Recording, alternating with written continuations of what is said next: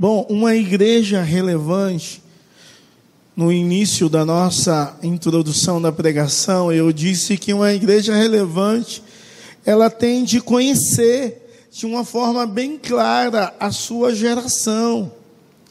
E o reverendo Ricardo Agreste, ele diz que essa geração da qual nós vivemos é uma geração global, é uma geração ligada pela internet à cultura. Ela se modificou e um jovem do Brasil ou um jovem da África podem viverem bem parecido, inclusive as suas vestes e os seus gostos.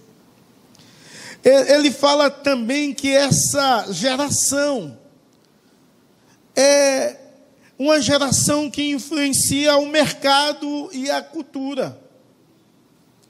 Ele também diz que essa geração a qual a igreja está inserida, ela é especializada em fazer remix. Ou seja, não é só uma questão musical. Remix é pegar tudo que é antigo e transformar em novo. E isso faz sucesso nessa geração.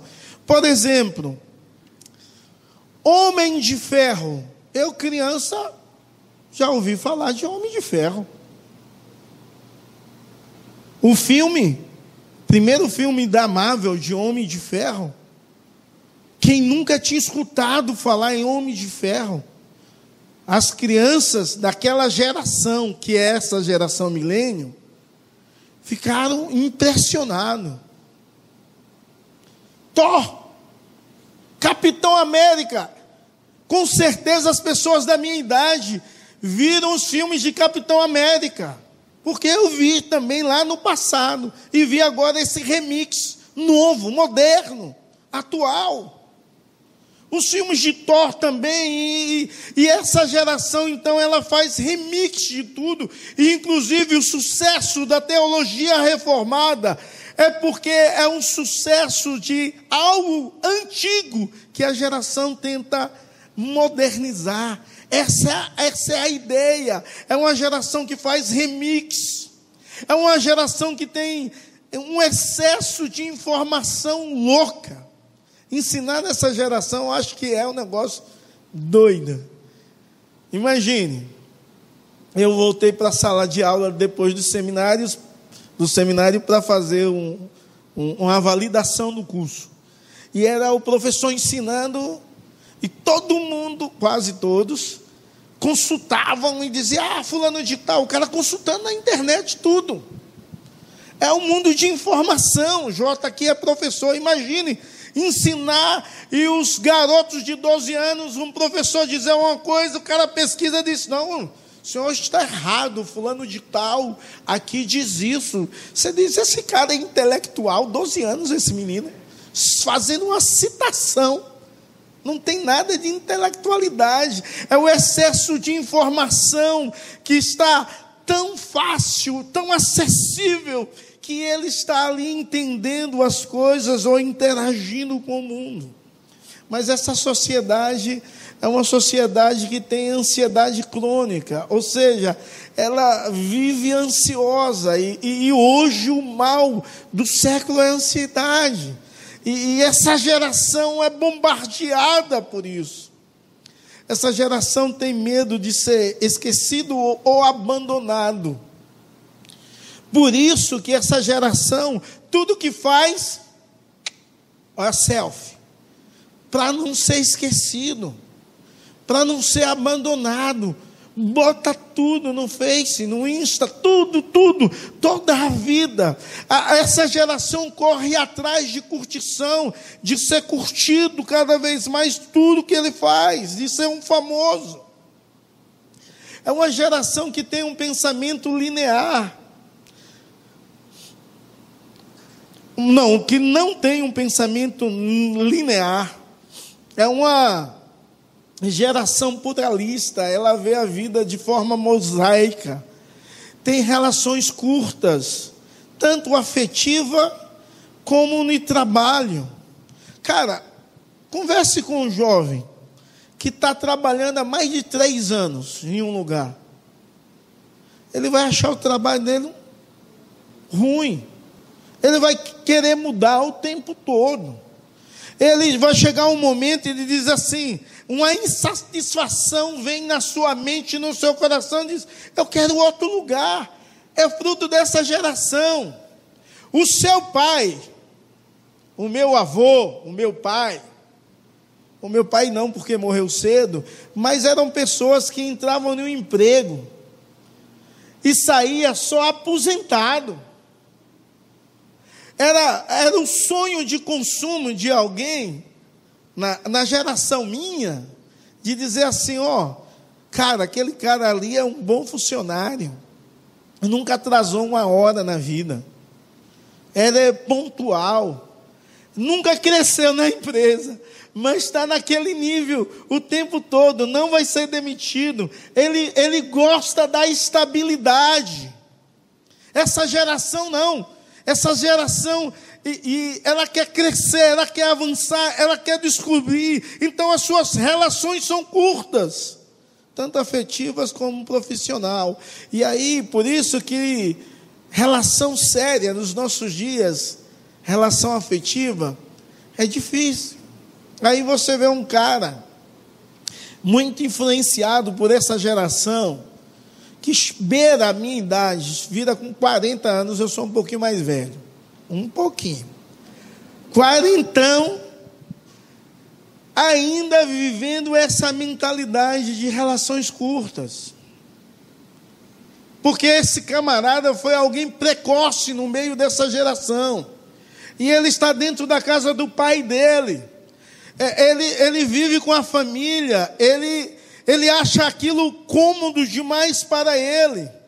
E, e esse jovem, homem, que não é mais jovem, ele não está casado ainda, ele ainda não tem filhos, porque a sua mentalidade está tremendamente influenciada pelo mundo moderno. Essa geração falta ter uma ideia de utopia. Há uma ausência muito grande na vida deles. Então, eles, eles são muito realistas. O Anderson ensina adolescente. Olha lá, o brother Labachuri ali.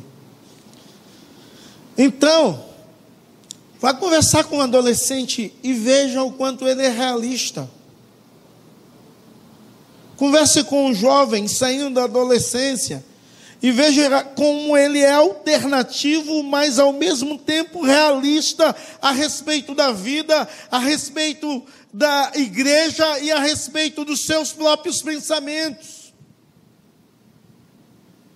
Quando você entende essa geração, você entende que uma igreja relevante deveria anunciar o Evangelho a essa geração. Porque quando a igreja não é relevante, ela continua, não pode negociar a essência, mas ela continua na essência, formatando a liturgia porque acha que a liturgia é sagrada. E a liturgia não é sagrada. Achando que algumas canções são sagradas. Achando que alguns ritmos são sagrados.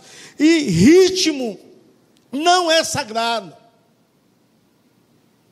E aí, nós queremos que essa geração goste das coisas que a gente gosta. E aí a gente diz, bom mesmo, é o louvor de vitórias em Cristo. E o cara dessa geração diz: que coisa de velho.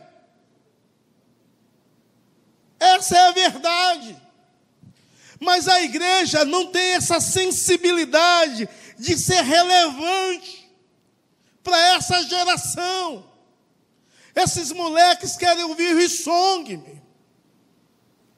E é necessário que a igreja possa compreender essa realidade, e muitas vezes nós não compreendemos. Muitas vezes não há um start, na nossa mente e no nosso coração para ser uma igreja que comunica o Evangelho, mas de forma que o outro entenda e o Evangelho possa causar transformações. Então o Evangelho não se negocia, mas a forma sim, porque a forma de apresentar o Evangelho não é santa.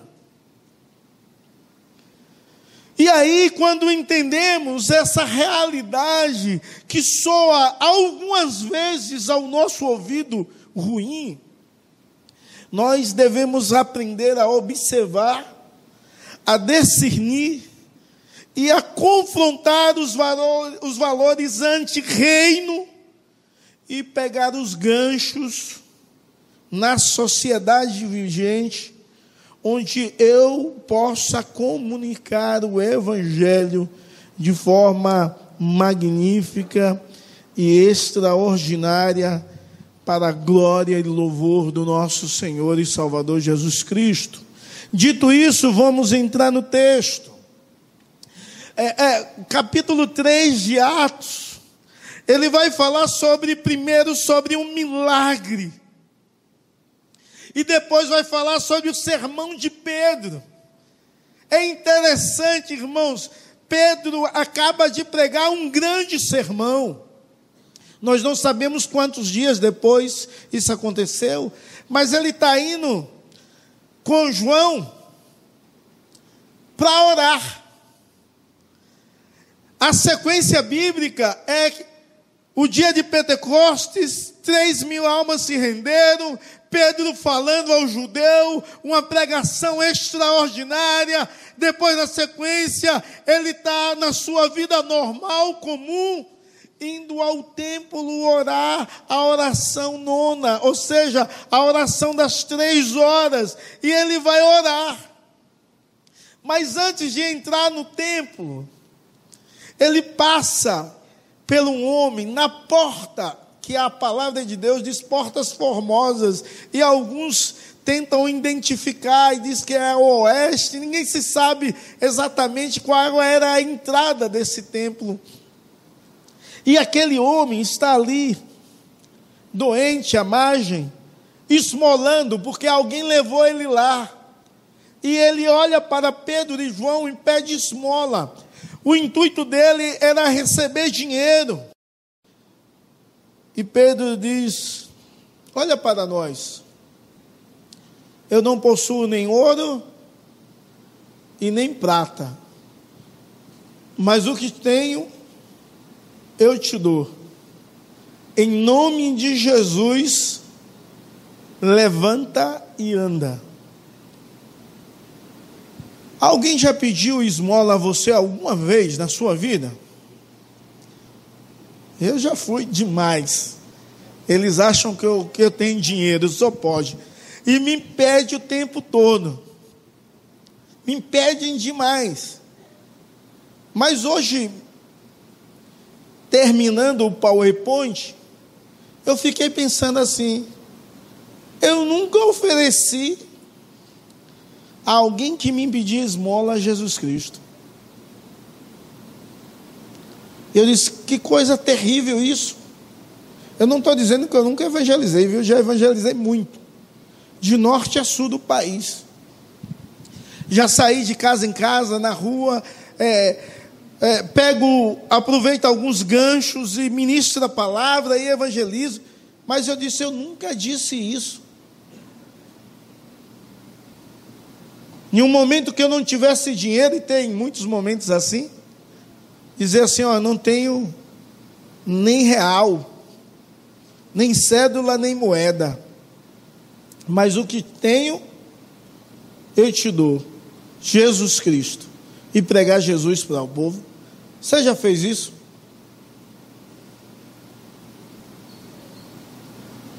A igreja precisa fazer isso. A igreja precisa despertar para pregar o Evangelho. E Pedro faz isso. Aquele homem é curado. Parece que Pedro dá um incentivo, segura na sua mão e o ajuda a levantar. E ele se levanta. Uma vez que aquele homem se levanta, ele não só anda, ele pula, ele grita, ele louva a Deus. E ele entra no templo. Alguns historiadores dizem que aquele homem era 40 anos sofrendo, 40 anos sem entrar no templo. Sabe por que ele não podia entrar? Porque ele era tido como imundo. Por ele ser paralítico, ele poderia ficar na porta da igreja, mas não podia entrar no templo de Salomão. Ele não podia adorar a Deus, ele não podia cantar, ele não poderia louvar a Deus. Agora ele entra no templo, é andando, não, é pulando e cantando, bem alto, gritando. E aquilo causa admiração e espanto, todo mundo olha e o reconhece. Que aquele homem era o que esmolava, que aquele homem estava vivendo uma situação terrível. E o povo todo começa a dar glória a Deus. E aí Pedro pega o gancho. E ele começa a apresentar a Cristo através da lei dos profetas. Ele usa o termo Samuel e Moisés até apresentar a Cristo. E quando ele apresenta a Cristo, ele diz: Esse Cristo é o Cristo que vocês mataram. É o Cristo que vocês crucificaram, é o Cristo que vocês rejeitaram, escolheram Barrabás em vez de Cristo, em vez de Jesus. E ele ministra a palavra com muito poder, com muita autoridade, e há um impacto muito grande naquele momento. Eu acho que uma, uma igreja relevante deveria ser aberta para todas as pessoas entrar, independente da sua classe, ou poder aquisitivo, ou da sua forma de pensar. Porque a igreja é para pecadores de todo tipo. E que Deus venha transformá-los em nome de Jesus. E para a glória do Senhor. Então, nós aprendemos que uma igreja relevante é uma igreja que desfruta de unidade em meio à diversidade. Ou seja, quando você lê o texto, diz: Pedro e João estavam dirigindo-se ao templo. Pedro e João eram sócios, irmãos, sócios no barco de pesca. Eles dois prepararam a última ceia. Os dois correram no domingo da Páscoa é, para ver se Jesus tinha ressuscitado. Eles dois ministravam ao samaritano. Eles tinham plenitude do espírito, mas eles tinham pensamentos diferentes. João, uma certa vez, o Senhor Jesus o chama de filho de trovão. Mas nós conhecemos João alguém que se expressa com amor, alguém que na sua carta diz: Filhinhos, não pequeis. Se todavia alguém pecar, temos um advogado junto ao Pai, Jesus Cristo justo. Então, a forma de João pensar era uma, uma forma totalmente diferente da de Pedro pensar. Pedro era um homem de visão, mas de muita prática. É, é, Pedro era alguém dirigido pelas emoções, fazer as coisas no calor da emoção. João possivelmente era alguém mais racional e amoroso. Pedro prático e com a visão além. Alguém agitado.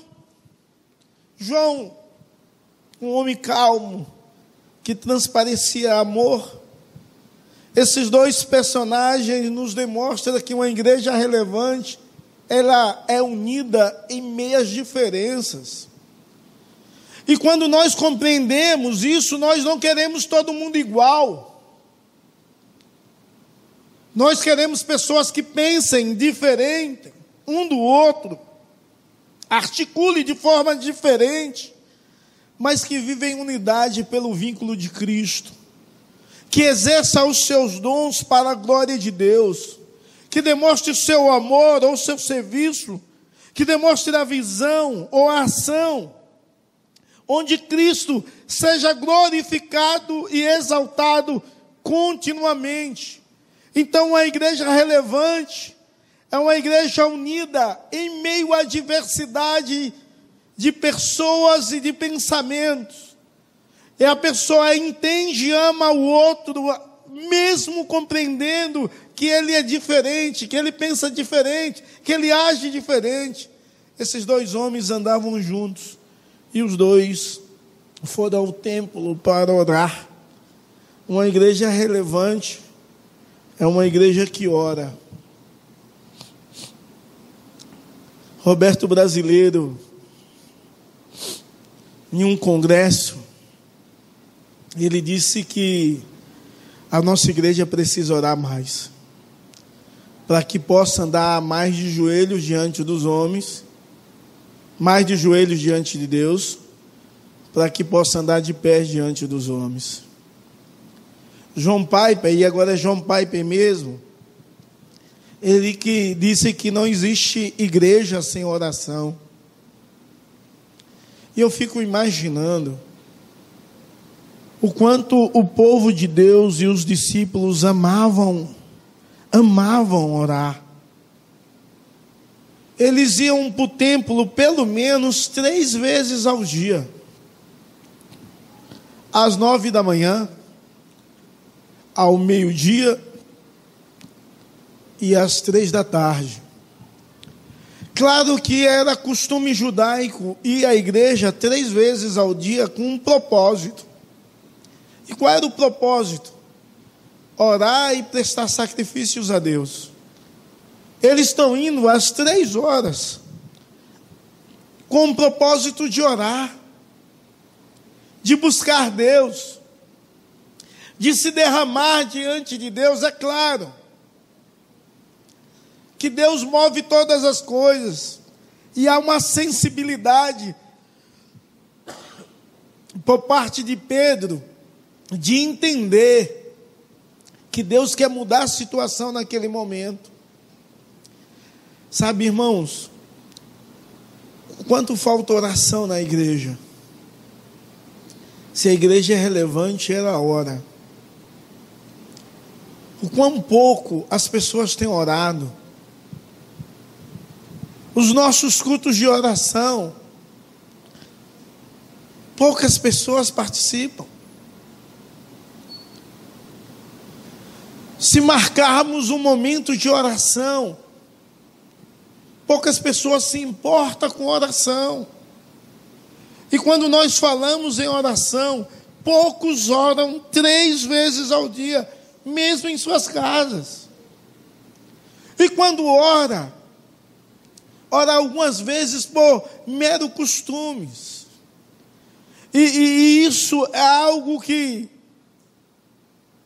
Deus não aceita. Deus aceita de fato o coração quebrantado e contrito. Então, uma igreja relevante é uma igreja que ora. Eles foram orar. O propósito era orar. Deus mudou a situação. Não houve oração naquele dia mas houve a pregação da palavra. Aquele dia não houve oração nem por parte de Pedro, porque Pedro não faz uma oração. Pedro dá uma ordem àquele homem. O que eu tenho eu te dou, em nome de Jesus, levanta e anda, pronto. Mas o propósito era orar, era buscar a Deus, era apresentar a Deus sacrifícios. É claro que no Novo Testamento nós sabemos que sacrifício agradável ao Senhor é o coração quebrantado e contrito. E essa igreja relevante funcionava nas casas, mas eles tinham a prática de orar na sinagoga, costume judaico, porque na mente deles não era uma nova religião, era uma transformação da religião que já existia. Porque a religião que já existia apontava a Cristo. A religião que já existia tinha um único Deus como Senhor e suficiente Salvador. O Senhor, seu Deus, é o único Senhor. Mas uma igreja relevante se importa com a necessidade ao nosso redor. E eles se importaram com a necessidade ao redor, na entrada do templo. Um homem está ali esmolando, possivelmente há 40 anos. E aquele dia, Deus ia dar um fim naquela situação. Uma igreja relevante, ela se incomoda com a necessidade do outro. Quanto, quantas pessoas abriram o Insta hoje ou ontem? Quantos de vocês viram oração por Manaus? Tem vários posts, oração por Manaus. Quantos de vocês oraram por Manaus? Amém, glória a Deus. A crise está feia lá em Manaus. E a, a, a, igreja, ela tem de olhar a necessidade do outro. Quando nós olhamos para a nossa cidade, a crise está feia aqui, sabe por quê? Porque na nossa cidade, possivelmente uns 40% das nossas ruas tem um ponto de droga. Talvez você diz, pastor, você está exagerando. Pode ser. Isso não é um dado estatístico. Eu tô, estou tô tirando uma ideia pelo que eu vejo. Então eu posso estar exagerando sim. Mas há uma necessidade muito grande na população por busca de preenchimento do vazio existencial na sua vida. Sabe uma coisa, na nossa cidade que está, não sei se está em outra, mas vou dizer na nossa, na nossa cidade está uma moda muito grande daqueles lugares que vendem bebidas, não para ser beber, para se levar para casa. Tem vários espalhados na cidade, eu não sei nem como dar o um nome exato. De, adega, obrigado. Está lotada de adegas, bonitas, bonitas, eu acho bonito. Mas acho que aquilo ali é algo terrível para a nossa sociedade. E está lotada, virou moda, adega na nossa cidade. Isso é um incentivo à bebida. Quantas pessoas na nossa cidade fisicamente estão precisando de ajuda? Quantas pessoas espiritualmente estão longe de Deus? Quantas pessoas estão sofrendo com doenças psicossomáticas, emocionais?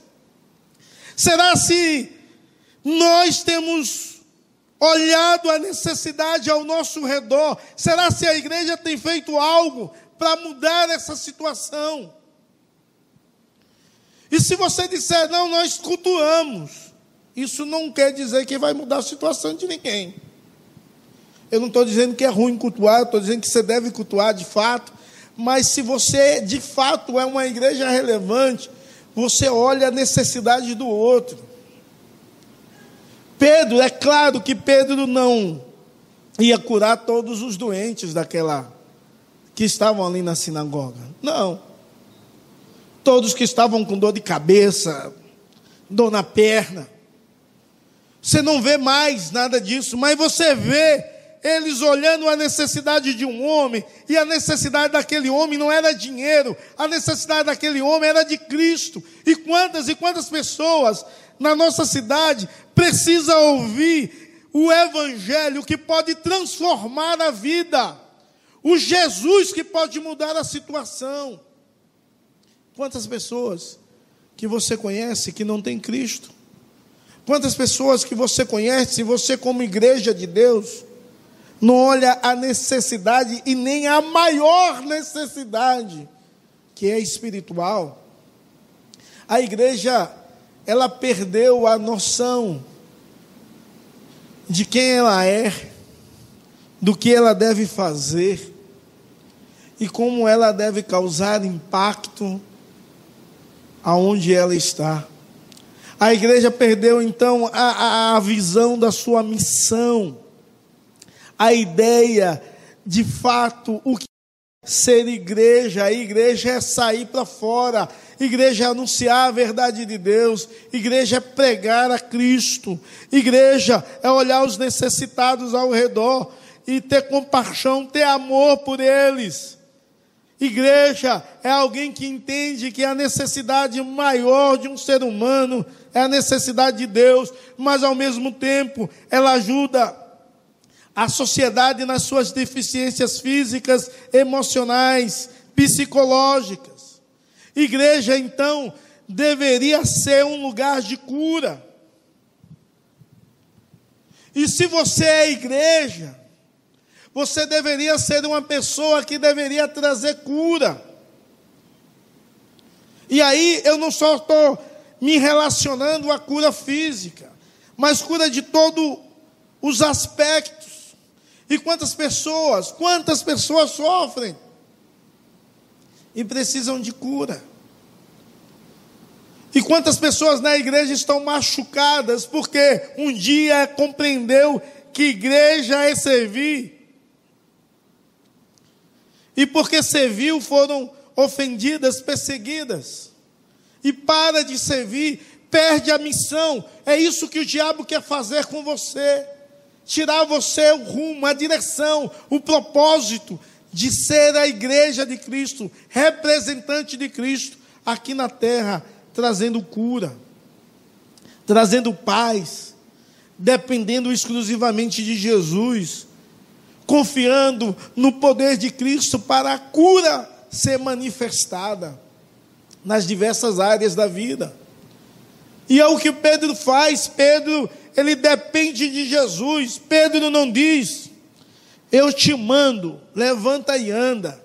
Ele diz, em nome de Jesus, levanta e anda. Ele está dependendo de Jesus, ele está dependendo do poder de Jesus. Ele entende que é só Jesus que faz, mas ele crê no poder transformador de Cristo.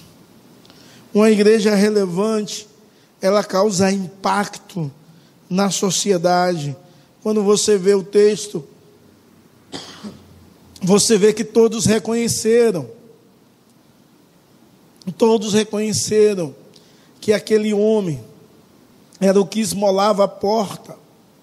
Verso 10. Era o mesmo que pedia esmola. Todos reconheceu a cura daquele homem.